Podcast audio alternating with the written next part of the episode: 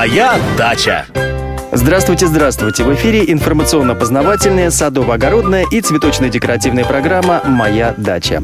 В студии Михаил Воробьев. Сегодня мы поговорим о погоде. Садоводы средней полосы России, там, где еще лежат сугробы, по своему желанию могут немного ускорить или замедлить наступление весны.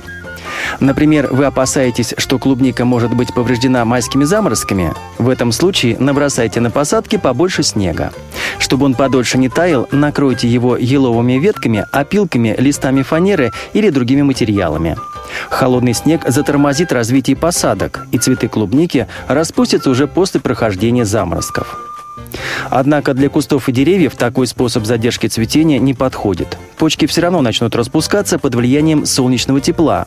Но если вы специально набросали снег, и поэтому земля еще холодная, то корни будут с трудом впитывать воду и минеральные вещества. Если же вы хотите получить ранний урожай овощей, то от снега, наоборот, нужно избавляться. Например, взять да и очистить грядку. В этом случае солнечное тепло будет расходоваться только на нагрев почвы. Однако сажать или сеять в оттаившую, но холодную землю нежелательно. Чтобы почва стала теплой, сделайте над местом посадки небольшое пленочное укрытие или просто расстелите пленку на поверхности грядки.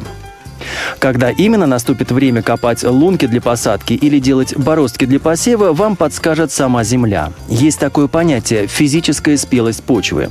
Это когда комок брошенной земли легко распадается на мелкие комочки. Кстати, именно в это время из своих зимних норок выползают дождевые черви. Увидели их, значит самое время начинать сажать и сеять. Хорошей вам погоды и, конечно же, высоких урожаев. Моя дача.